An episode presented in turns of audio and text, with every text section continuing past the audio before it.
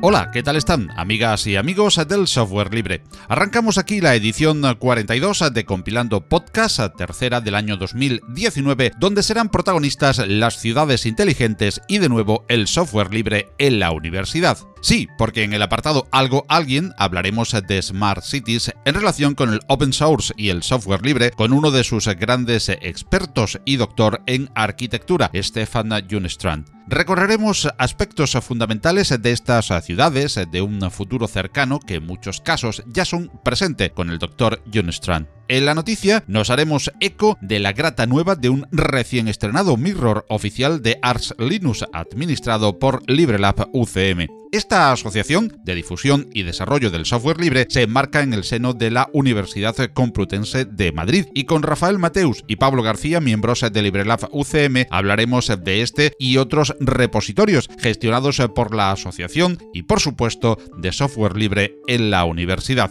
En el apartado Tu recomendación, la forma más directa de participación en el programa que te proponemos, recibiremos a Gustavo Ibáñez, un asiduo colaborador de Compilando Podcast, al que agradecemos que nos hable de un estupendo teleprompter bajo licencia GPL3. Y con este código ya escrito, pasamos a compilar una nueva edición de Compilando Podcast.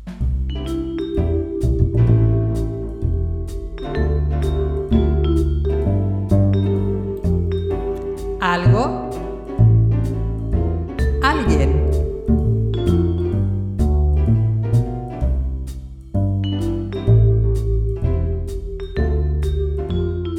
Nuestro algo en la edición cuadragésimo segunda de Compilando Podcast van a ser las ciudades inteligentes. Estas ciudades que conforman un futuro bastante inmediato y que serán hábitat de la mayoría de la humanidad ya son cada vez más presente. Interesante concepto, desarrollo y reto multidisciplinar que evolucionará hacia una mayor sostenibilidad, conectividad, comodidad, una economía circular, unos edificios y servicios inteligentes, en definitiva, una serie de conceptos ligados a las Smart Cities en los que hemos querido ahondar con nuestro alguien de hoy, el doctor Stefan Junstrand.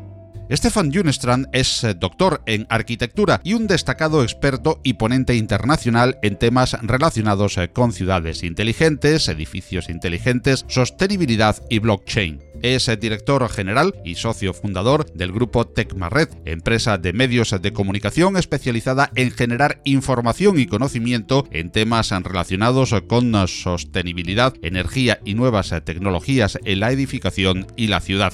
Además es miembro del Observatorio Europeo de Blockchain y coautor del informe Blockchain para Ciudades Inteligentes de Naciones Unidas.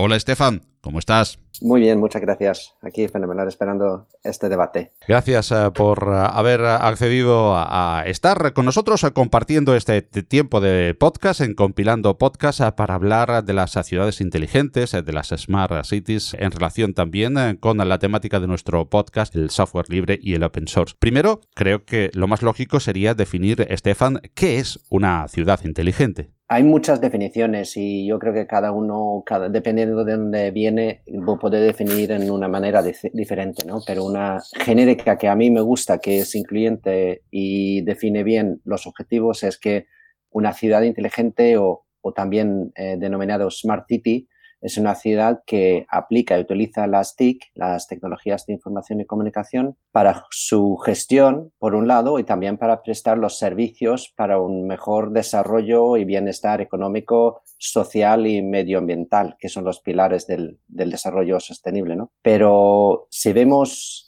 ese punto de vista, este punto de partida, que es cierto que las administraciones públicas, eh, igual que cualquier otra entidad en, nuestra sociedad, tiene un largo, largo trayecto de digitalización y automatización y utilizar eh, la informática para, sus servicios, por lo cual crear una ciudad inteligente no es solo digitalizar o automatizar, sino es, es yo creo que hoy en día es muchísimo más, ¿no?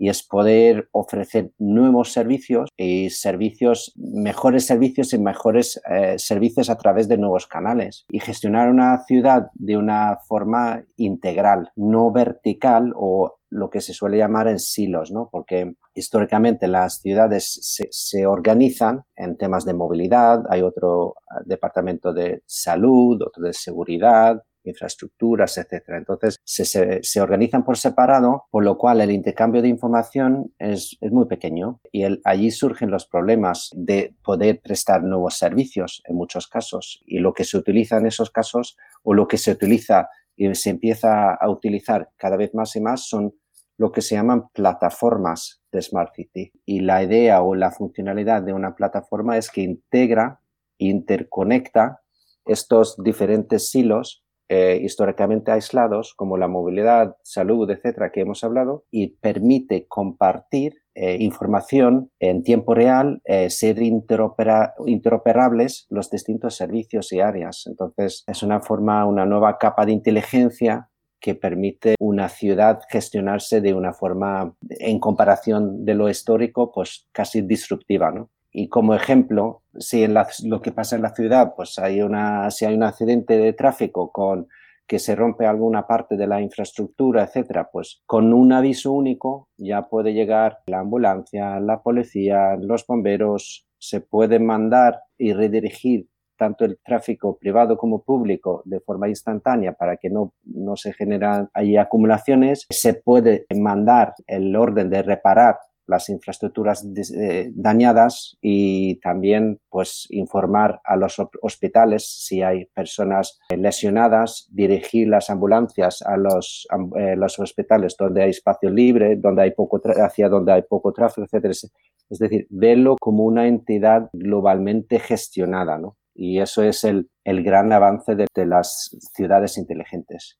Y Estefan, ¿cuáles son los retos ah, que se pueden ah, solventar, que podemos ah, solucionar y entre los que se encuentran estas ciudades inteligentes? Los retos de las ciudades, pues, se reflejan muy bien en lo que es la previsión, por ejemplo, del crecimiento de la población. Se estima que ahora poco más del 50% de la población mundial viven en ciudades y dentro de unos 20-30 años esto va a llegar a ser casi 66-70%. Entonces, tenemos que afrontar tanto a nivel eh, nacional, pues es cierto que, en algunos países la, densidad es alta, pero eh, a nivel global la densidad y el crecimiento de las ciudades va a ser eh, brutal. Entonces, allí se acumulan, gracias al aumento de la población, muchos problemas, pues evidentemente temas de movilidad, pero también administrativos y sociales, las desigualdades en las ciudades y otro enorme problema pues es el tema evidentemente del medio ambiente.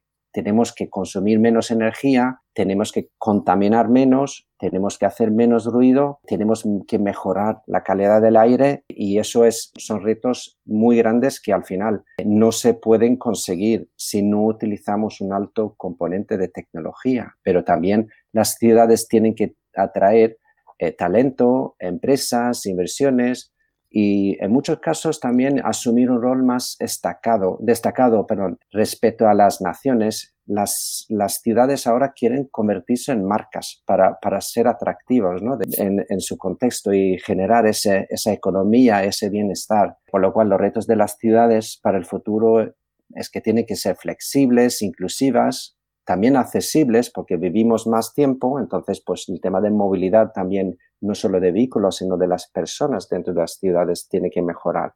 Y tiene que ser incluyentes y permitir a toda la población tener una buena vida.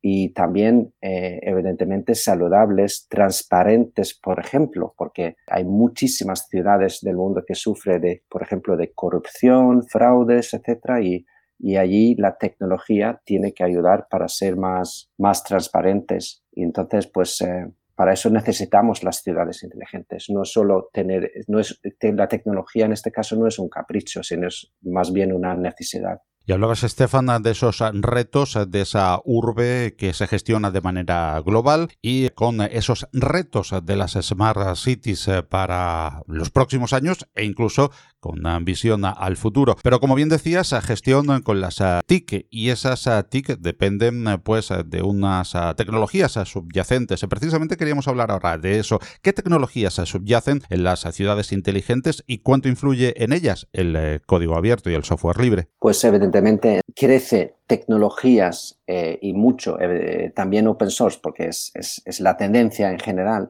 eh, dentro de cada silo que estuvimos hablando. ¿no? En temas, hay mucha, mucho desarrollo en temas de movilidad, por ejemplo, muchas aplicaciones, hay muchos temas también en salud, hay muchos temas en comunicaciones, donde hay muchísima tecnología que nace porque es el tejido tecnológico, son, sus, son sus áreas y, y hay muchas ventajas, pero Aparte de eso, es interesante también porque lo que estuvimos hablando de, plataformas para gestionar las ciudades de una forma integral, para que todos los servicios y todos los departamentos de una forma automática e interoperable hablan entre ellos, son las plataformas de Smart City. Y, por ejemplo, dentro de, de las plataformas de Smart City eh, hay una iniciativa muy importante que cada vez hay más ciudades que lo utilizan para la gestión y integración de sus ciudades que se llama la plataforma Freeware y es una plataforma de código abierto inicialmente lanzado y apoyado por la comunidad europea y Freeware es una, plataforma utilizada a nivel global. Eh, en España, por ejemplo, los miembros de, de Freeware son ayuntamientos como Santander, Málaga, Badajoz, aparte de, empresas tecnológicas, pero también eh, Montevideo es una ciudad miembro de Freeware y es lo bueno del, Freeware es, por un lado, evidentemente, es una, muy buena tecnología donde colabora todas estas ciudades que al final también son los usuarios y también, evidentemente, que es una tecnología open source, ¿no? que, exige quizá más del, del, que lo utiliza, pero eh, creo que hace una cosa muy, muy importante y es que obliga a las ciudades también a ser más conscientes y tener más conocimiento sobre la tecnología, porque quizá antes eh, se ha contratado estas soluciones tecnológicas 100% desde fuera. Eh, y no digo que se, no, se haga en el futuro, pero tú tienes que tener más conocimiento porque ya es, eh, forma parte de todo el ecosistema de los servicios que prestan las ciudades y tienes que conocer mejor la tecnología que utilizas. Y una Smart City hemos estado viendo, por tanto, que es mucho más que la suma de edificios inteligentes, e incluso de silos, eh, como tú decías, separados. Pero hablemos ahora de esos edificios inteligentes también vistos como unidad. ¿Qué es un edificio inteligente y qué retos plantea a la arquitectura e ingeniería actual? Los edificios inteligentes se pueden entender casi en la misma manera que las ciudades inteligentes, pero de menor escala, porque los edificios tradicionalmente han tenido sus eh, instalaciones tecnológicas separadas. Hemos separado las soluciones de seguridad, las soluciones de automatización y control, el tema de control de accesos, videovigilancia, el tema de, las, de la movilidad en los vertical, ¿no? de los ascensores, todo ese control y las diferentes gestiones de clima, etcétera, han estado separados con sus propias tecnologías con sus propias infraestructuras, cableado, controladores, etc. Lo que pasa es que en un edificio inteligente esos servicios se pasan a, utilizar una infraestructura común que es normalmente, eh, o, en la tecnología que utiliza eh, como backbone por lo menos, es el Ethernet, la tecnología de Internet que al final está desplegado por todo el edificio y que allí podemos compartir una infraestructura. Por ejemplo, las cámaras de videovigilancia ya no son cámaras CCTV, sino son cámaras IP que se conecta, directamente a la, infraestructura de datos. Lo mismo pasa con muchos sistemas de control. Y aunque no, son, no utilizan solo esa infraestructura, son compatibles y están interconectados con, con esa tecnología IP que al final todos estos servicios se construye, e integra sobre una red IP y eso nos permite gestionar el edificio de una forma integral, separar esos silos igual que dentro del edificio como lo que hemos hecho fuera. ¿no? Entonces, la gestión integral del edificio se utiliza con una tecnología que se llama BMS. Building Management Systems. Y, y esos son softwares potentes capaces de conectarse con todos estos equipos para que tú puedas gestionar, incluso no solo forma local, sino también remotamente, íntegramente un edificio, gestionar el clima, gestionar el control de accesos, la seguridad, el tema de la, iluminación. Podemos eh, ser muchísimo más eficientes y también programar estos sistemas para obtener una mejor eficiencia energética, una mejor calidad, etcétera, en los espacios. Porque un edificio lo que busca es, por un lado, mejorar la funcionalidad de los espacios, porque, por ejemplo, un edificio donde trabajamos 8, 10, 12 horas al día, es importantísimo la calidad de la iluminación, la calidad de aire, la temperatura, que sea incluso individualizado para cada persona que necesita y tiene diferentes demandas. ¿no? Por un lado, que sea operativo y funcional, también que sea accesible, que sea saludable y algo que también está cogiendo y jugando un papel cada vez más crítico es la eficiencia energética del, edificio, porque los edificios, todos los edificios a partir del año 2020 tienen que ser edificios de consumo de energía casi nula. Es un decreto europeo. Entonces, tienen que consumir casi cero energía eh, neto y la poca energía que hay que añadir se tiene que generar con energías renovables generado en una forma cercana eh, del edificio. Entonces, también la gestión energética, todo lo que son los, las smart grids, smart, las redes eléctricas inteligentes, empiezan también a funcionar eh, y formar una parte del edificio eh, integral, igual que, la, que el edificio como componente es una entidad más en la ciudad que construye esta ciudad inteligente. Y como me preguntaste un poco los retos de la arquitectura e ingeniería, igual que en las ciudades, eh, igual que en todos los entornos que nos movemos, aspectos como inteligencia artificial, robótica, big data, ya no es el futuro, sino es, es presente en los edificios y va a jugar un papel cada vez más destacado para conseguir esos objetivos de, de E incluso también para, para, terminar, el edificio inteligente dentro de la ciudad, en España se define como un nodo IoT o nodo más de información, de, información desde dentro del edificio hacia afuera y viceversa, y que estos edificios también se gestionan ya en red.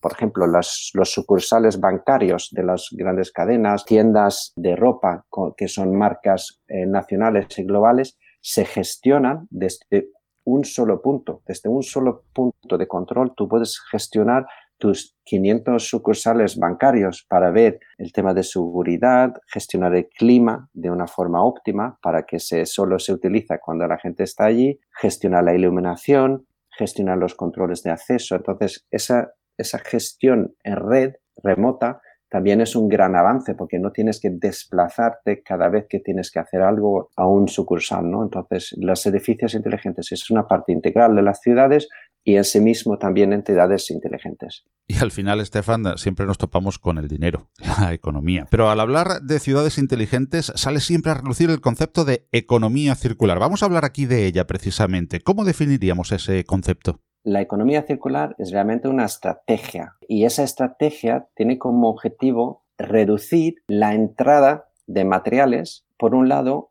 y también reducir la producción de, desechos dentro de nuestro sistema económico, creando ahí un bucle, tal como indica la, propia definición, ¿no? la economía circular, cerrar eso, que, que todo lo que producimos como desechos lo volvemos a meter en el sistema para fabricar otros materiales, reutilizar, etc., o quemarlos en algunos casos, pero para que generen entonces energía y, los restos sean, sean ínfimos. Y eso nace, esta necesidad nace de al final de la mala gestión que, hemos ido acumulando, ¿no? de, la cultura de utilizar y tirar, que ya se ha quedado eh, no solo obsoleto como modelo conceptual, sino también como concepto de sostenibilidad, porque en nuestro planeta hemos visto y vemos todos los días ¿no? las tragedias estos de los plásticos en los mares, de, los, de toda la acumulación de basuras fuera de las ciudades, etc. Entonces, evidentemente, eso es algo totalmente insostenible, por lo cual eh, la economía de las ciudades, igual que la economía de nuestros países, tiene que ser economías circulares. Pero yo diría que no solo son materiales, ¿no? Porque, por ejemplo, también hay otros aspectos importantes en las ciudades del futuro, que es la producción, por ejemplo, de la, de la comida, eh, la generación de energía que tenemos que encontrar y explotar más porque existen, existen, pero no están muy utilizados, eh, nuevas formas de integrarse en las ciudades, la, la, producción de la comida y la generación de energía, que es, se llama generación distribuida, es decir, que cada uno genera, puede generar energía, podemos generar energía de, forma mucho más microgeneración, ¿no? pero que al final es mucho más eficiente y exige menos de gasto eh, medioambiental que hacerlo de una forma tradicionalmente lineal y centralizada. Y al final se trata de que las ciudades eh, sean ecosistemas eh, más integrales y completos y que sean ciudades pues, con agua y aire limpia, que, tenga su vegetación, sus animales, que sea una parte integral también de todo lo que consumimos y, y, desechamos. Y eso no solo, es, no solo es una parte sostenible desde el punto de vista de la naturaleza, sino también desde el punto de vista de, de calidad de vida. Sabemos que, que si vivimos en ciudades con, con animales y que más, con, con más zonas verdes y, y más integrado en, nuestro día a día, pues estamos también mejor, decir, psicológicamente, ¿no? Mayor bienestar. Entonces, pues eh, ese concepto eh, también por las iniciativas globales de la economía circular va a formar una parte clave de, del desarrollo de las ciudades del futuro. Has hablado de distribución, por ejemplo, en la creación o la microcreación de energía, de creación distribuida, algo muy inherente al software libre, precisamente, y a, a una tecnología que también nace como software libre, que es el eh, mm. blockchain, que está en boca de todos y que se intenta acomodar a casi todos los campos de la tecnología y de la innovación. Pero ¿cómo encaja la cadena de bloques en estas ciudades inteligentes? Pues blockchain, como dices, es por definición una tecnología open source, pero también hay iniciativas de colaboración más, más formal, como por ejemplo el Hyperledger, que son realmente ya asociaciones formalizadas, pero yo creo que esas dos partes son, son positivas y considero personalmente que, que blockchain es una herramienta idónea para conseguir, por un lado, la, la necesitada transparencia de las ciudades para evitar y luchar contra la corrupción, etcétera, pero también la parte de seguridad y la eficiencia en su, su gestión. Si vemos cómo puede aportar a las ciudades inteligentes, es, es lo que se puede aportar ¿no? en, en la gobernanza. Y, y la gobernanza se, se, realiza en tres niveles. Y, y, esos tres niveles son, por un lado, la, la tradicional burocracia de los, de los servicios públicos, de votos, de la administración de las cuentas públicas, de temas legales, registro de propiedad, etc. Ese, ese tipo de, áreas. Y luego existen las redes de colaboración eh, donde las ciudades no son capaces ellos solos de, prestar estos servicios, sino son, se, se, prestan en relación con empresas privadas, ¿no? la colaboración pública-privada. Y si dentro del contexto de la burocracia, eh, por ejemplo, valores como la transparencia para luchar contra la eh, corrupción, el tema de seguridad, el tema de, visibilidad a los datos es importante. Cuando llegamos a la parte de, las redes de colaboración, nacen también nuevas oportunidades de, de generar una economía muchísimo más eficiente cuando tratamos de distribución, por ejemplo, de recursos, porque se trata de dar a los que a lo mejor eh, no tienen economía suficiente o distribuir, por ejemplo, el tema de la salud, tema de salud hoy en día es, es una área extremadamente cara que crece y crecen los gastos y tenemos que buscar nuevas formas de, de, gestionar la salud. Y la mejor forma de gestionar gran parte de la salud es, es una salud preventiva, que la gente realmente coma mejor, que la gente se mueva más, que la gente hace sus chequeos médicos antes de tener problemas, etc. Entonces, alrededor de todos estos servicios de salud, formación, ayudas sociales, movilidad, el tema de medio ambiente, allí veo enormes posibilidades de gestionar esto muchísimo más eficiente, porque con una tecnología blockchain, no solo como registro, sino utilizar realmente una economía token donde las administraciones públicas, en vez de solo distribuir dinero, pueden distribuir, distribuir otros valores, por ejemplo, bueno, mirarlos como un, cheque, eh, un voucher para, por ejemplo, ir al gimnasio. Si tú tienes eh, esta, una edad específica, estás en un grupo de riesgos de sobrepeso para tener, por ejemplo, diabetes, el hecho de poder incentivar un comportamiento positivo para el bienestar de la población,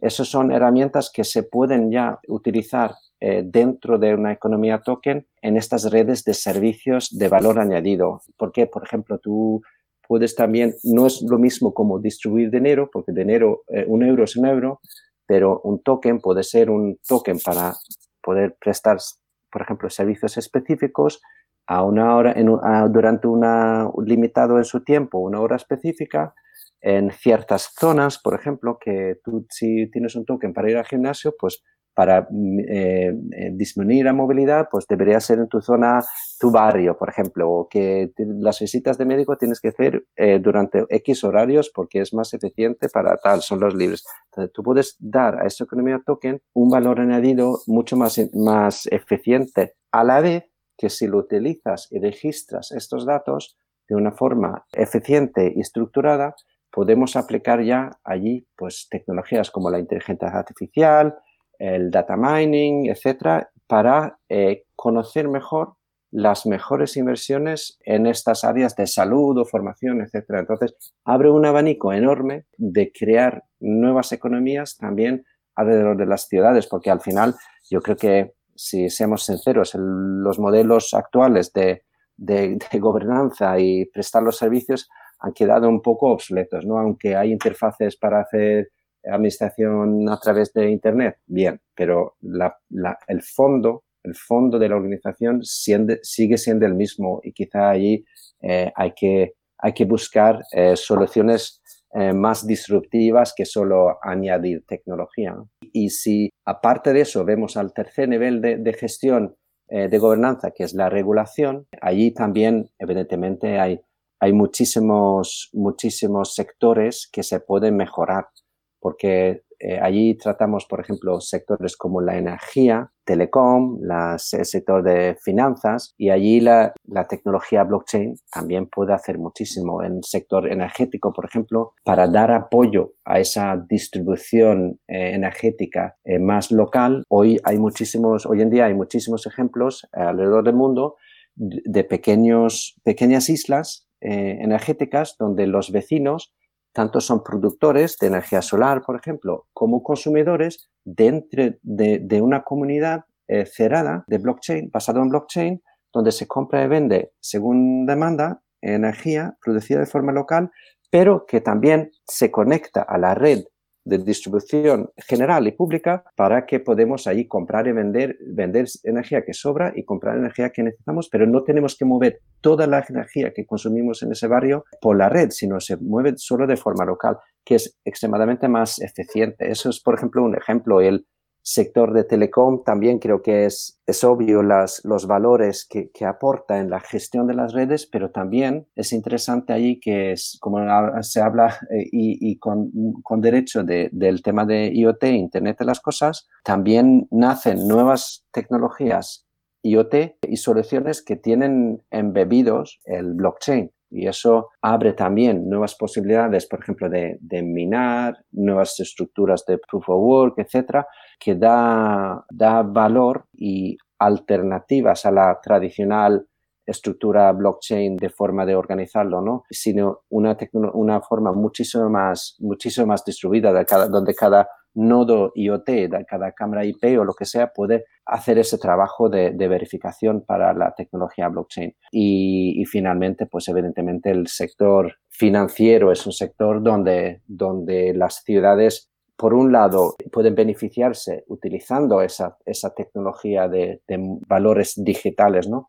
que no significa que tienen que utilizar eh, Bitcoin en, sus servicios, pero pueden, pueden utilizar sus monedas eh, tradicionales, el euro, pero digitalizado, porque una moneda digitalizada es muchísimo más eficiente que una moneda eh, tradicional que tiene que pasar por todos estos sistemas eh, administrativos tradicionales con los costes de los intermediarios, etcétera. Entonces, a la ciudad se puede beneficiar porque también tiene que ahorrar dinero la, administración pública y utilizar el dinero de la forma más eficiente posible y las criptomonedas, etcétera, para ellos es una oportunidad, además de todos los nuevos servicios que se puede prestar a través de esa economía token ¿no? que, puede eh, surgir eh, gracias a la tecnología blockchain. Y bajemos, eh, si te parece, Stefan, ahora al nivel también siempre muy ilustrativo del ejemplo. ¿Se están llevando a cabo iniciativas digamos, destacables en algunas ciudades que, podríamos ahora citar como ejemplos de desarrollo actual, ya que nos decías hace un momento que las Smart Cities son ya un presente, aunque apunten hacia el futuro. ¿Podríamos hablar de algunos de esos ejemplos que ya se están llevando a cabo que nos puedan ilustrar? Sí, hay muchísimos ejemplos. Solo, solo destacar que creo que es importante tener en cuenta que una ciudad inteligente no es un modelo único, sino el modelo de ciudad inteligente eh, tiene que ser a medida y nacer en base de las necesidades de, cada ciudad, ¿no? Porque la diferencia en aspectos, por ejemplo, económicos o sociopolíticos, eh, la estructura de la, misma estructura física de la ciudad son claves para desarrollar una estrategia de ciudad inteligente que beneficia lo, más posible a la, ciudadanía, ¿no? Entonces, pues lo que quiero decir es, y, también los esfuerzos tienen que, que, empezar donde hay más necesidad. Como ejemplo, pues a mí me gusta siempre mencionar el tema, por ejemplo, de de Medellín en Colombia, que es una ciudad que ha utilizado la tecnología en una manera disruptiva para temas de integración social, eh, para, para poder conectar las zonas de la ciudad. Es una ciudad que nace alrededor de un río, entonces pues las zonas más pobres, sin acceso a servicios, etcétera, se han ido subiendo a las montañas. Entonces la forma de integrar eh, y permitir a estas personas moverse, bajar a la ciudad para trabajar, para estudiar, etcétera, de una forma eficiente y rápido, es construir lo que es el ejemplo del metro cable, que, que es realmente unas, un metro que va en el aire por cable y conecta todos estas, estos, estos barrios eh, antes marginales con la ciudad y ha permitido una explotación en boom económico e integración social para esta ciudad increíble. ¿no? Entonces, no siempre tiene que ser tecnologías las más avanzadas en cada caso, sino utilizar la tecnología en una forma inteligente y disruptiva, puedes conseguir muchísimo porque con inversiones relativamente bajas, ¿no? Pero también depende de, hay otras ciudades, pues, eh, bueno, yo he nacido en Estocolmo y eh, es, es, allí el principal reto ha sido el tema del medio ambiente, porque la gente está muy concienciada y trabajar el tema de gestión de tráfico, la integración de zonas verdes, el reciclaje y toda esa economía circular de que hemos hablado antes, está embebido ya en estas ciudades con una separación de residuos eh, desde el origen hasta el final y son, son la integración del agua también dentro de la ciudad. Todos son ejemplos que, se han trabajado principalmente allí. No quiero decir que no se han trabajado en otros temas, pero y otras ciudades, pues en Ámsterdam, el tema estrella es la movilidad. La movilidad en vehículos, pero integrada de una forma inteligente con todos los ciclistas, que es el símbolo de Ámsterdam por defecto en temas de movilidad, y gestionar eso de una, una, forma eficiente e inteligente, utilizando tanto tecnología como, evidentemente, interacción urbana física, ¿no? que es de falta. Pues luego, también grandes ciudades y de, sobre todo pues los capitales de las ciudades o los grandes núcleos financieros por defecto son símbolos de, los, de los, las ciudades más inteligentes, entre comillas, porque allí se invierte muchísimo en infraestructura, en temas de seguridad, por ejemplo, videovigilancia. En Londres, pues sabemos que, que cada esquina está cubierto con una cámara de vigilancia, porque es una ciudad que teme y sufre mucho el tema de la, del terrorismo, por ejemplo. Entonces, pues cada ciudad tiene que buscar su solución. Y no hay una ciudad, bueno, luego existen estos rankings, ¿no? Porque, pero yo creo que eso es más para los medios de comunicación que para, para las ciudades en sí mismas y estrategias políticas. Yo creo que lo importante es definir bien los objetivos, entender bien la ciudad, y a base de eso pues construir y priorizar porque no podemos hacer todo normalmente no y dejando aparte ahora las, las eh, consideraciones más técnicas o de la vertiente más tecnológica, alguien que esté oyendo este podcast se puede preguntar, bueno, ¿y, por qué es importante para mí como ciudadano de a pie ese cambio hacia las Smart Cities? ¿Esto qué me va a aportar? ¿Por qué es importante una Smart City para mí ciudadano de a pie? A lo mejor muchas cosas de la Smart City, de la Smart no se ven, ¿no? No, tú, no, no vas a ver, eh, porque no es algo siempre tangible, pero al final para el ciudadano es, es importantísimo que, que los servicios funcionen bien. Eh, la movilidad, todo el transporte público, por un lado, que funcione y que eso, eh, la movilidad de hoy en día en las ciudades se gestiona de una forma totalmente integral y digitalizada. El control sobre el tráfico, aunque sí eh, es verdad que se generan, se generan atascos, etcétera, pero hay un trabajo en tiempo real de gestionar, dirigir el tráfico en las ciudades para que la movilidad fluye lo mejor posible y eso, eso es, es muy tangible para el ciudadano que tiene que trasladarse de, por ejemplo, a su, su, trabajo todos los días, que la movilidad funciona bien. Y luego todo es criticable, ¿no? Pero el, eso es un, un tema que, que, mejores servicios, pero mejores servicios de, de, salud, mejores servicios, todos los servicios que tiene que prestar la ciudad, ¿no? Y por otro lado, también el acceso a esa, esa, esa gestión, el hecho de que la gestión al final se puede hacer desde el móvil o desde un, ordenador, etcétera. La administración digital es clave también para evitar esos traslados innecesarios para rellenar formularios o hacer solicitudes, etcétera. Eso es un punto. Y otro también, evidentemente, es que una ciudad eh, inteligente está mejor eh, administrada que una ciudad eh, que no integra sus, sus, distintos, sus distintas áreas entre ellas, que no trabajaba con eficiencia en la prestación de servicios, etcétera. Y al final es dinero público, el dinero que pagamos en impuestos, etcétera, deseamos todos que se utiliza de la, de la forma más eficiente posible y ahorrar eh, las administraciones públicas en la, la, gestión y administración es, es crítico también. Y eso quizás no se ve, pero, pero está allí.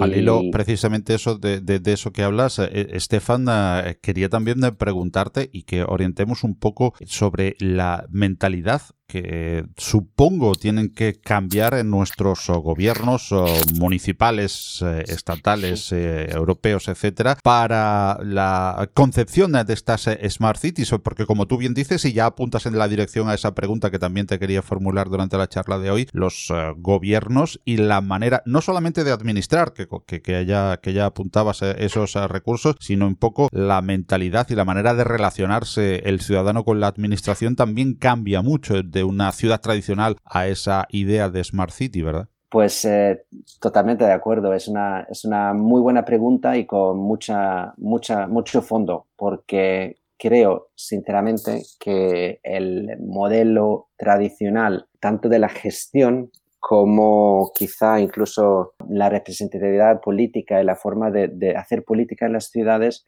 ha quedado un poquito obsoleto si miramos otras formas de gobernar. Un poco también lo que presentan estos nuevos modelos, pues eh, hay oportunidad ahora de generar eh, una gobernanza muchísimo más participativa, donde, porque la información está allí. Y yo creo que hay que, hay que pensar mucho cómo podemos incluir eh, en una, de una mejor manera eh, la participación ciudadana, porque al final los ciudadanos son los usuarios y son muchas veces los que conocen los problemas reales de, la, de, que hay, que lo que se necesita, en las ciudades y allí intentar experimentar y probar nuevas formas de, de colaboración ciudadana y también evidentemente de gobernanza. Pero yo diría que los motores quizás en las, las ciudades eh, de implementar estas nuevas tecnologías y, las ciudades inteligentes muchas veces no son los mismos políticos, sino más bien es la, son, son los funcionarios o consultores de las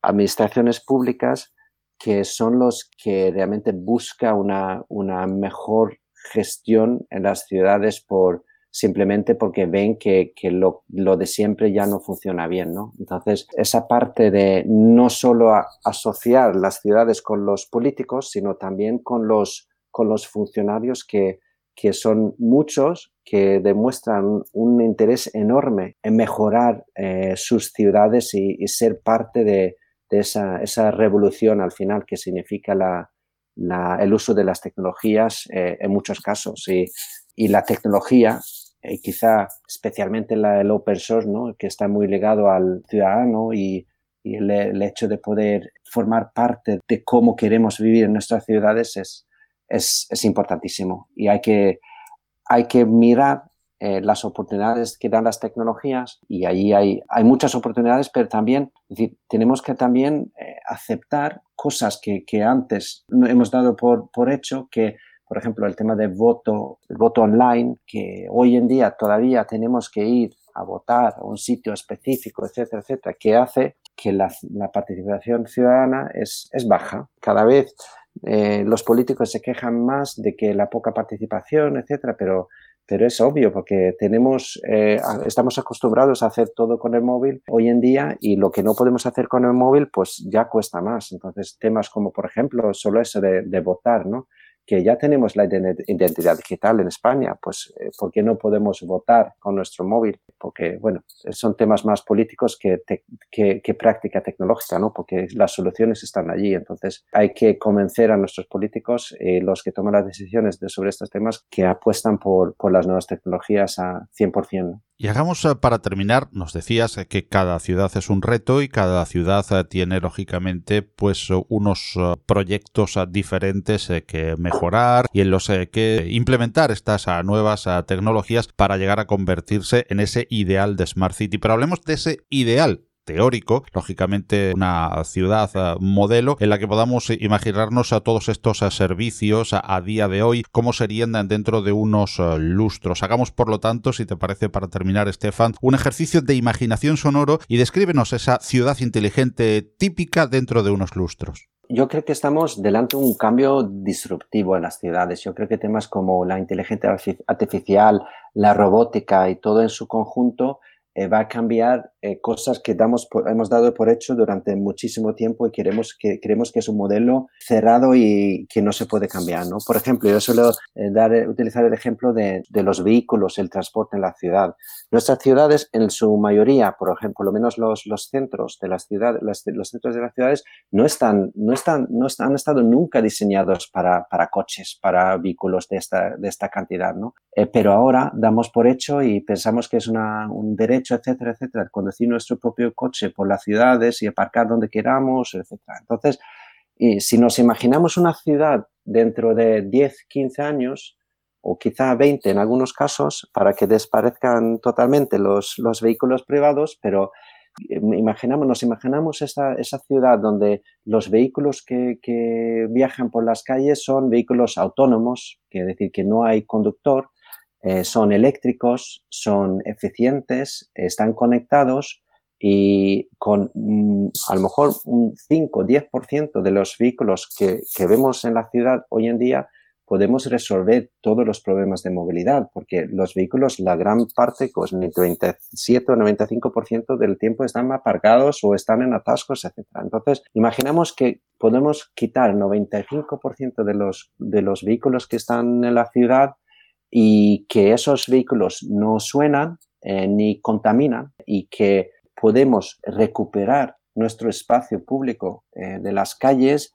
Los niños pueden salir a la calle a jugar con un balón sin peligro porque si un coche se acerca a un niño, pues va a frenar automáticamente. Es imposible que les atropellan, ¿no? Entonces podemos, si queremos jugar con un balón o jugar otra cosa los niños por la calle, eh, recuperar ese espacio, público. Todas las calles que tienen los aparcamientos fuera de nuestras ventanas, los coches, esos coches desaparecen totalmente. Entonces, tenemos de repente por lo menos dos metros en cada lado de la acera eh, libres para otros usos. Pues podemos hacer pequeños huertos urbanos, podemos hacer zonas para jugar para los niños, zonas para hacer ejercicio para los mayores, podemos hacer, eh, tener eh, generación de energía con placas solares, podemos recuperar espacio público. Es evidente que fuera de cada puerta, portal, tiene que haber algunos espacios donde, donde estos vehículos autónomos paran o los que entregan material eh, directamente a nuestra casa, nuestra casa de que hemos pedido online, etcétera, pueden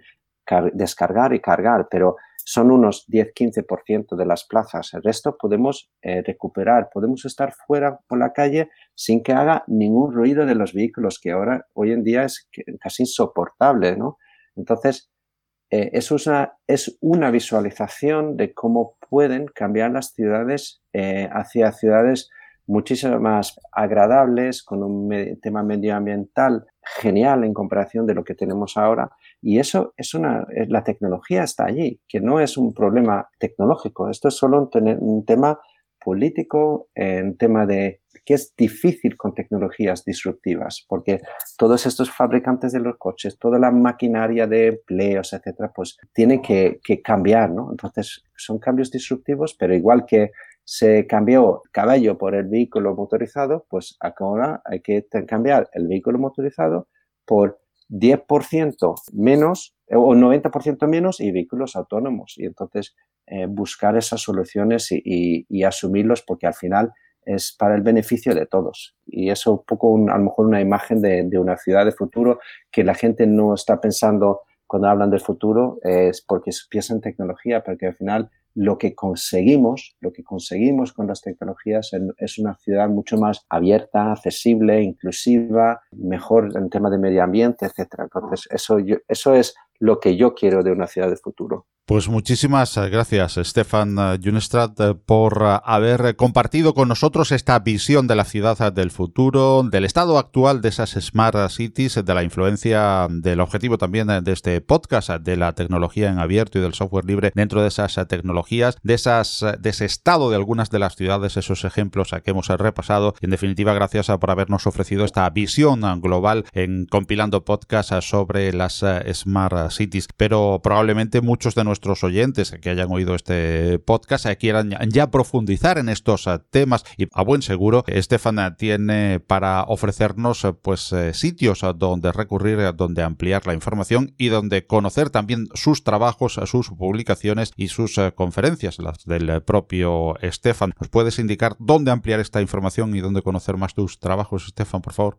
Con mucho gusto. Creo que la mejor información sobre ciudades inteligentes eh, lo pueden encontrar los lectores en un portal eh, que gestionamos que se llama smartcity.es, es decir, Smart City pero con e.es, donde publicamos diariamente eh, información en castellano sobre ciudades inteligentes. Es un canal objetivo sin ningún otro interés que proporciona la mejor y más actualizada información sobre ciudades inteligentes. Y por supuesto también invitar a los oyentes a, visitar mi página web que es stefanhunestrand.com, mi LinkedIn donde publico cosas o el Twitter que es eh, arroba shunestrand y cualquier cosa que el público tiene, pues encantado de intentar ayudar e informar de la mejor manera posible. Pues muchísimas gracias, Estefan, por este tiempo de podcast compartido y a buen seguro te emplazamos ya para en diferentes ocasiones seguir hablando de este futuro que ya es presente de las eh, Smart Cities aquí en Compilando Podcast. Muchas gracias, un saludo. Muchas gracias, encantado. Compilando Podcast, un podcast de GNU Linux y software libre.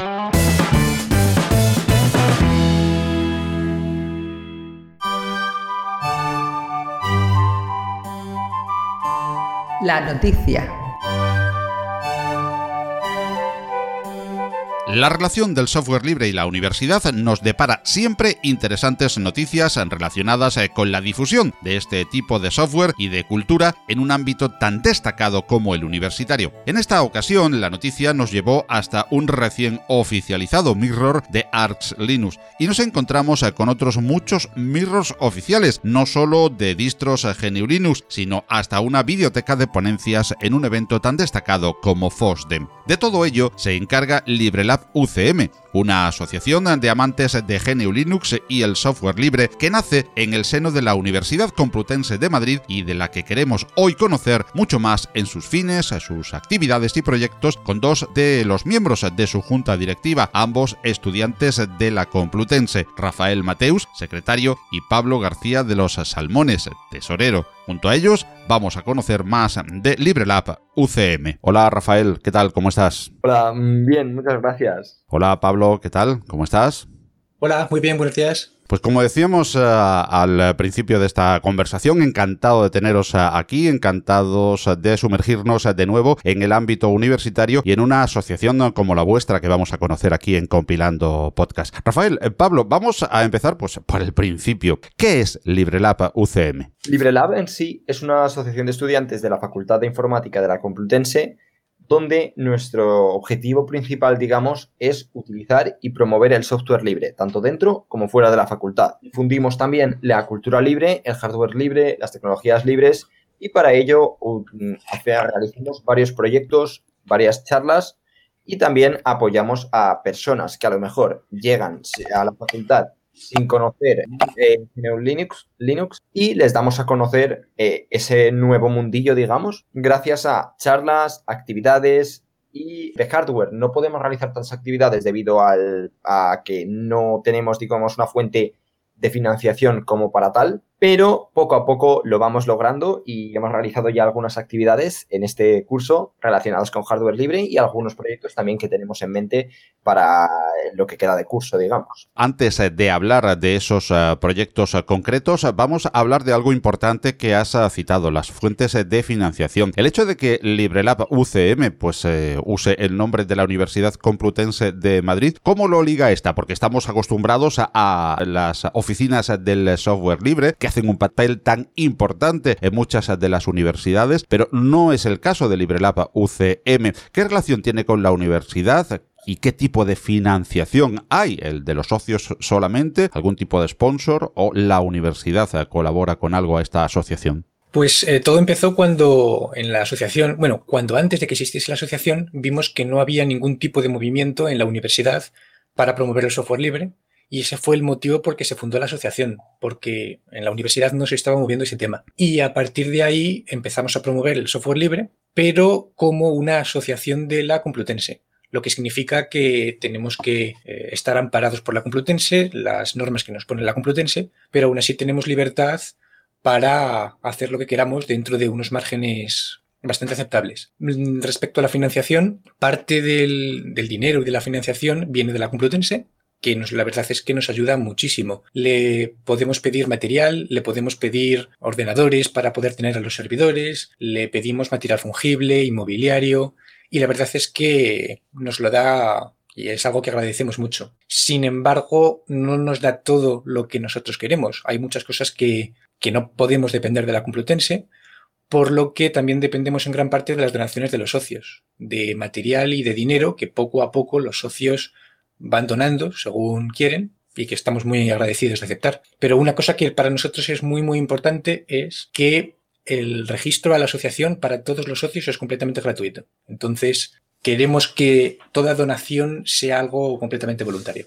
Y hablemos ahora de actividades. No vamos a hablar, si os parece, de momento de los mirrors, porque esa es la noticia que queremos destacar, aunque siempre es una buena noticia que asociaciones eh, como LibreLab UCM estén haciendo diferentes actividades en el ámbito universitario. Queríamos destacar también la importante noticia de que luego ya comentaremos eh, en más amplitud de ese mirror de arts y alguna que otra sorpresa que nos van a comentar Rafael y Pablo en esta conversación dentro de compilar Podcast. Decíamos eh, que aparte de esos eh, repositorios vamos a, hablar de diferentes actividades que habéis mencionado antes que tiene LibreLab UCM. Ponednos eh, como ejemplo algunas de las actividades que realizáis y por favor comentadnos para aquellos que se quieran animar a participar las que vais a tener próximamente.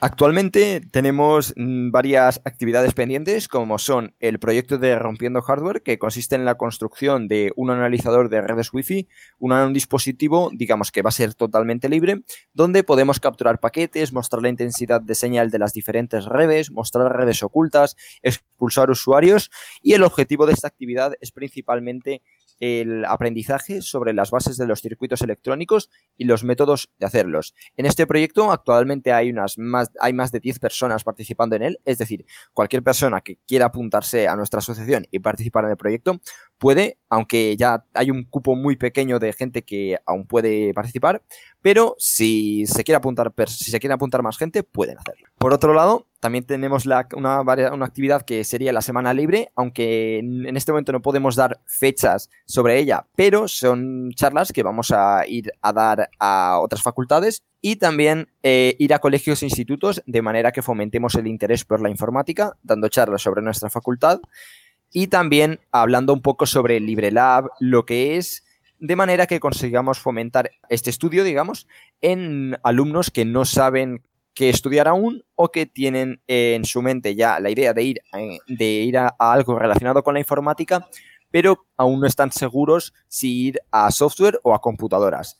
Esto, digamos, les abriría el camino, ya que con nuestras actividades hacemos actividades tanto de hardware como de software. Y aprovechando que sois una asociación universitaria, como decíamos, y esa relación eh, con la Universidad Complutense de Madrid, donde ahora me corregís eh, si me equivoco, creo que ya no existe oficina del eh, software libre. Os quería preguntar, pues, ¿qué opináis sobre ese trabajo que hacen las oficinas del software libre en aquellas universidades donde las hay? Y sobre todo, de la relación poca, creo, de momento, no sé lo que opinaréis vosotros, del software libre en las enseñanzas universitarias, el poco uso de los universitarios del software libre y el poco conocimiento y en general en toda la educación. ¿Qué opináis sobre esto, Pablo, Rafael? Pues sí, así es, completamente como lo has comentado hay, mm, el software libre no se usa en temas de educación. Respecto a la oficina de software libre, hace 11 años, si no recuerdo mal, se intentó fundar una oficina de software libre, pero por falta de personas y de esfuerzo, al final la oficina de software libre de la Complutense murió. Sin embargo, hace un par de años se ha intentado volver a revivir, está todavía en proceso, lo que pasa es que las actividades que hacen todavía no han retomado con, con suficiente fuerza. Estáis un poco vosotros supliendo de momento y, bueno, y, con buena nota esa carencia en la Universidad Complutense, ¿verdad? Sí, así es. Nosotros lo que intentamos es, como ya comentó antes Rafa, eh, el promover el uso de software libre tanto dentro de la Complutense como fuera. Y en concreto en la Complutense tenemos eh, ciertas, ciertos grupos o ciertas actividades encargadas de que los propios alumnos de la Complutense puedan tener la libertad de usar software libre en sus asignaturas. Por ejemplo, tenemos un grupo que se llama Liberar la FDI, que su motivación principal es la de permitir a los alumnos de la Facultad de Informática que puedan usar programas libres en sus asignaturas. Por ejemplo, eh, la asignatura de programación requiere Visual Studio para programar. Pues nosotros intentamos hablar con profesores, departamentos, con alumnos. Tenemos una wiki en liberarfdi.librelapucm.org, en la que tenemos documentación de cómo usar estos programas libres para facilitar todo lo posible a los alumnos el uso de estos programas. Y luego también tenemos otras actividades que son encargadas, que se encargan de eh, programas o de eh, detalles más concretos por ejemplo, talleres en los que se cuenta cómo usar Git, cómo usar GitLab. Tenemos también un servidor de GitLab para facilitar a la gente el uso de software libre en sus proyectos de programación. Eh, también asignaturas como base de datos, aplicaciones web. Todas las asignaturas en las que vemos que los alumnos tienen la obligación o tienen la preferencia de usar software privativo, nosotros intentamos entrar y comunicarnos entre alumnos y profesores para intentar cambiar esa situación. Interesante iniciativa. Con respecto a la difusión del software libre, que bueno, si es poco usual en general en cuanto a niveles de usuarios de escritorio, hablamos por supuesto en la sociedad en general, también lo es desgraciadamente en la educación y en la educación universitaria. Pero tenemos una grata noticia, además patrocinada por LibreLab UCM, y es que uno de los mirrors de ARS en eh, España, pues eh, está mantenido y lo ha conseguido LibreLab UCM. Contadnos de dónde partió esa iniciativa y cómo se ha conseguido. Pues eh, ya desde hace muchísimos años queríamos tener un servidor en el que poder alojar nuestras propias, nuestros propios servicios, nuestra página web, y que fuese un servidor que todo lo que tuviese fuese completamente libre. Tenemos una página web libre, un servidor con un sistema operativo libre, todo lo que tiene el servidor es libre. Sin embargo, nosotros lo que queríamos era también dar la vuelta a la situación permitir ayudar a la gente a que use el software libre. Por lo tanto, empezamos a instalar en nuestros servidores diferentes servicios que eran libres con la idea de que la gente, los socios de LibreLab y todo el mundo en general los pudiese usar. Ya desde hace mucho queríamos tener mirrors de diferentes distribuciones. El problema es que tener un mirror de una distribución de GNU Linux no es fácil, ya que ocupa mucho espacio, se necesita ancho de banda, es complejo. Por ese motivo, al final lo hemos ido dejando año tras año. Sin embargo, en estos últimos meses hemos conseguido ya el material suficiente o los requerimientos suficientes como para poder llevarlo a cabo. Y ese es el motivo por el que el 1 de enero de 2019 empezamos a trabajar con nuevos mirrors. Entonces, hicimos un mirror de, los repositorios oficiales de Arch Linux y unas semanas más tarde nos respondieron con que habían evaluado nuestro mirror y que lo habían añadido a la lista de, de mirrors oficiales. Y la verdad es que estamos muy contentos por ello. Estamos viendo que, es un éxito, que hay muchísima gente que lo usa y que hay mucha gente que son usuarios de Arch Linux que han notado una diferencia a la hora de actualizar e instalar aplicaciones, ya que eh, usando unos mirrors que están mucho más cerca físicamente, les actualiza el sistema mucho más rápido. Sin embargo, esto es simplemente una de nuestras, una de las pequeñas cosas que hemos hecho para favorecer esta comunidad de software libre. El mirror de Arch Linux lo anunciamos hace aproximadamente un mes. Una semana más tarde anunciamos otro mirror que habíamos montado, eh, un mirror de CentOS, que sorprendentemente para mucha gente ha sido usado muchísimo más que el mirror de Arch Linux, pero eh, no nos quedamos aquí.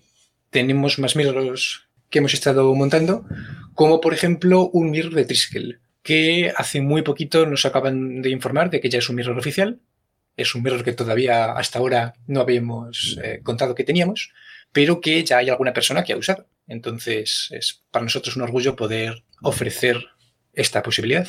¿Y dónde se alojan físicamente esos uh, mirrors? y uh, bueno, eh, entiendo que los mantenéis vosotros económicamente. ¿Quién participa en el mantenimiento? ¿También LibreLab con sus propios fondos? más o menos los mirrors están en los servidores que tiene la asociación, están en nuestro despacho, y eh, ahí lo que tenemos son ordenadores que tienen alojados esos mirrors.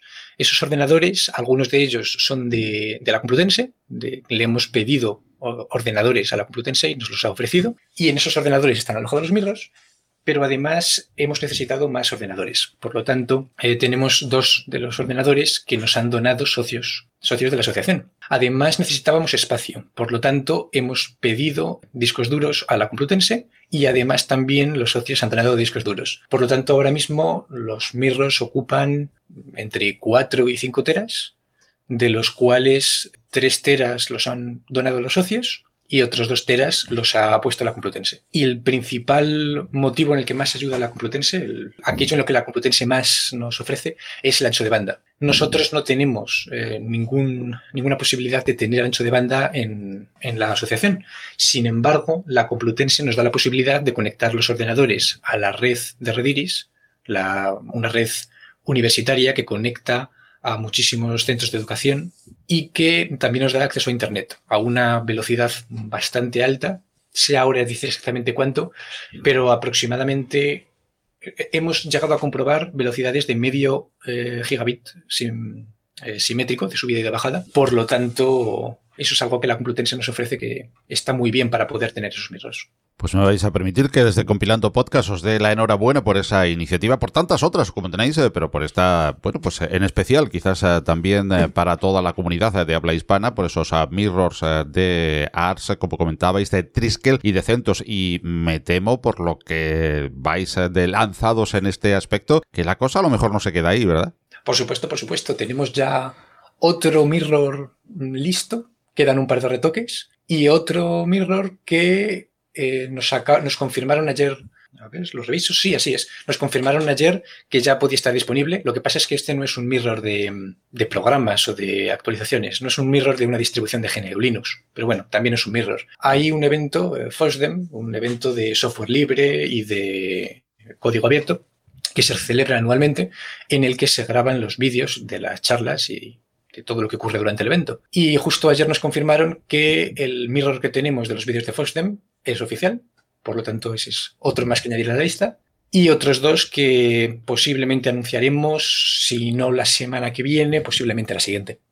Pues estaremos atentos a, esos anuncios de LibreLab UCM y a otros muchos, de otras muchas actividades. Y por supuesto, también queremos desde Compilando Podcast ofrecer la oportunidad, dejaremos en las notas del programa los modos de contacto, pues la oportunidad de estar al día de vuestras actividades y también de quien quiera participar y hacerse socio. Por lo tanto, eh, queremos preguntaros dónde podemos conocer las actividades de primera mano, a través de qué redes eh, de qué sitios web y las maneras de dirigirse y de ponerse en contacto con la asociación. Actualmente, eh, digamos, LibreLab está en varias redes sociales, pero principalmente antes se me había olvidado comentar una actividad que tenemos pendiente, que es un proyecto que sacamos en la charla de voz de Twitter, que es el programa replicante. El nombre puede sonar un poco extraño, pero hacemos referencia a Blade Runner. Ahora mismo tenemos una instancia de Mastodon y hay mucha gente que dice que se pierden cosas porque es, digamos, parecido a Twitter y dicen que se pierden cosas porque no están en Twitter. Nuestra idea es replicar, digamos, esos nodos principales que en nuestro caso son cuentas institucionales de la universidad y poco a poco ir dando el paso ya a más redes sociales como Mastodon. Es decir, que la gente empiece a conocer Mastodon, porque hay mucha gente que actualmente solo conoce las redes sociales que hoy en día ven más en la televisión, pero que realmente no son lo que deberían ser, sino que tienen cosas, muchas cosas por detrás que la gente no sabe. En referencia a la pregunta, actualmente LibreLab está en varias redes sociales, una de ellas es Mastodon, también nos pueden seguir por Twitter, Twitter es, digamos, donde tenemos un pedazo número de seguidores, desde ya agradecemos a todos ellos los que nos siguen, donde publicamos las actividades, pero sobre todo eh, tenemos un grupo de Mastodon donde pueden acceder eh, un grupo de Telegram, perdón, donde pueden acceder y eh, allí vamos publicando todas las actividades que se van a realizar e incluso también links relacionados que pueden ser interesantes para ciertas personas. Es decir, si alguien tiene algo curioso que puede aportar, nos lo puede enviar allí. Por otro lado, cuando se realizan las charlas, subimos los vídeos de todas las charlas, o la gran mayoría, a PeerTube. Si accedéis, también tenemos una instancia, digamos, de PeerTube en nuestros servidores.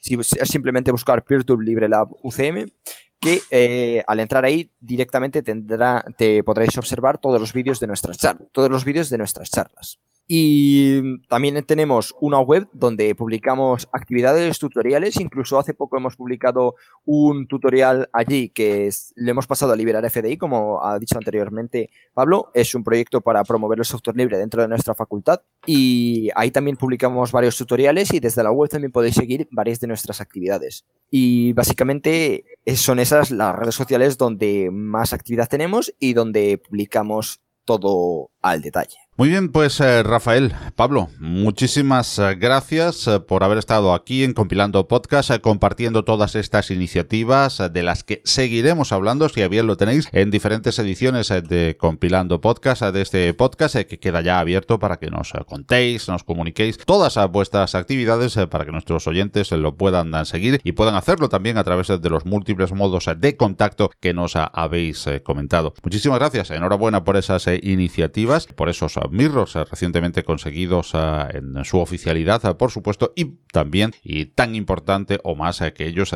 todas las actividades que tenéis preparadas para este año que comienza y las que ya lleváis realizadas y que podemos conocer en todos esos medios de contacto que, repito, estarán en las notas del programa, puesto que lógicamente el podcast se oye muchísimas veces en circunstancias en las que no se van tomando nota, pues como siempre referimos en todos los aspectos a nuestros oyentes a esas notas del programa donde pueden encontrar los enlaces directos para, en este caso, contactar y conocer más sobre LibreLab de la Universidad Complutense de Madrid, que en este caso hemos eh, conocido con Rafael Mateus y con eh, Pablo García de los Salmones. Muchísimas gracias por haber estado compartiendo este tiempo de podcast eh, con nosotros y nos seguimos oyendo en, Compilando Podcast. Muchísimas gracias por invitarnos. Muchas gracias.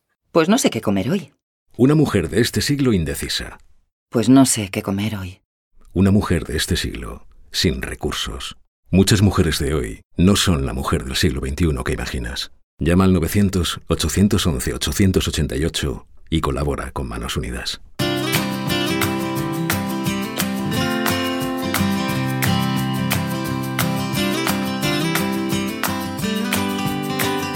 Tu recomendación. Tu forma de hacer juntos, compilando podcast. Los audios de nuestros oyentes para que hagamos juntos, compilando podcast. En Compilando Podcast siempre apelamos a tu colaboración en el programa.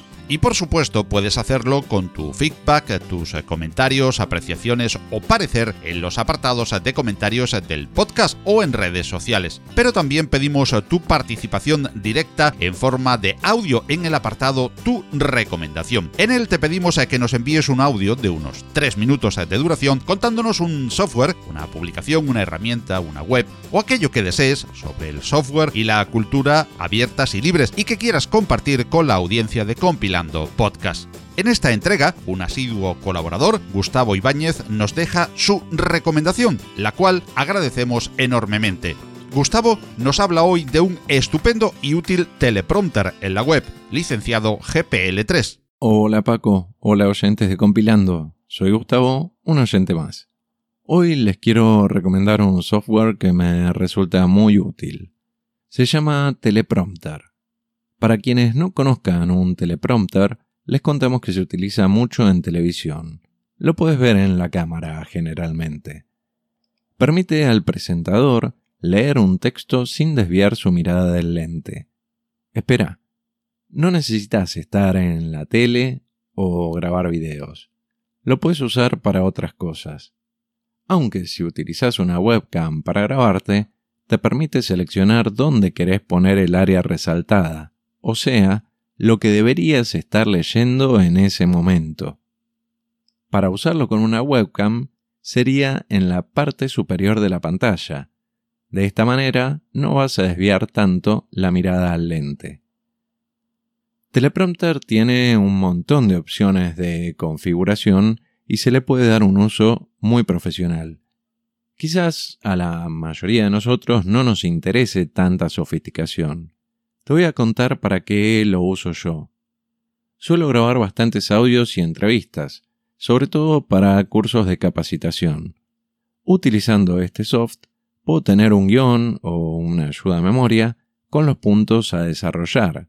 Al activarlo, me va a ir pasando el texto. Una de las ventajas que le encuentro es que no se escucha el ruido producido por la manipulación del papel que pueden captar algunos micrófonos lo puedo conectar a un monitor más grande y alejar la computadora del micrófono para que no se filtren ruidos, como por ejemplo el que produce el ventilador. También puedo regular la velocidad a la que se desplaza ese texto, para intentar darle una mejor entonación y mejorar la dicción, incluso pausarlo si lo necesito. Muchas veces cuando grabamos un podcast necesitamos leer la introducción, presentar un tema o un invitado. Con este programa puedes hacerlo de manera muy sencilla, ya que te permite importar, pegar un texto que tengas en otro documento o tipearlo directamente en el programa. Vas a poder cambiar los colores de las letras, resaltar palabras, cambiar la tipografía que uses, su tamaño y hasta el interlineado tiene casi todas las opciones que puedes encontrar en un procesador de textos. Si querés, puedes incorporar también un cronómetro, para poder tener un poco de control del tiempo que te lleva a leerlo, y muchas opciones más, que si te interesan, te invito a descubrirlas.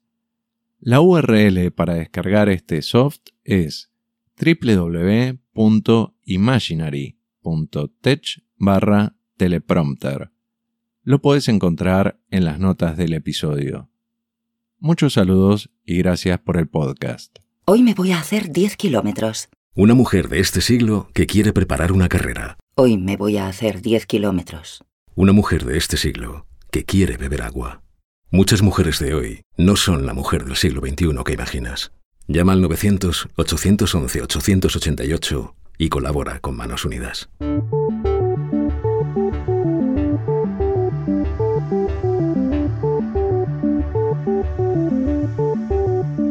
Y así hemos llegado al final de esta edición de Compilando Podcast, la número 42. Todos los contenidos de Compilando Podcast se licencian Creative Commons, así como la música que en él oyes que procede de los fabulosos sitios incompetence.com y musopen.org, junto al tema Demand Change de David Lostana. Compilando Podcast ha cambiado de hospedaje y ahora estamos en neodigit.net, tu proveedor de confianza en habla hispana. En el cambio hemos ganado en calidad, cercanía, exquisito trato y asistencia profesional y servicio excelente. Ahora Compilando Podcast está en neodigit.net. Ya sabes que puedes dejarnos tus comentarios y opiniones, así como sugerencias, en el correo del podcast redacción arroba. Igualmente puedes hacerlo en los apartados de comentarios de las diferentes plataformas que distribuyen el programa, como Evox, iTunes o Apple Podcast, Spotify, Google Podcast, Spreaker, SoundCloud, audios de YouTube, entre otros, o como fuente principal, la web del podcast compilando.audio. Hasta nuestro próximo encuentro en la red, si Dios quiere, os deseamos salud y felicidad, con un saludo especial a todos y a todas de quien os habla, Paco Estrada, y por supuesto os recomendamos siempre disfrutar de mucho y buen software libre, que lo hay. Hasta luego.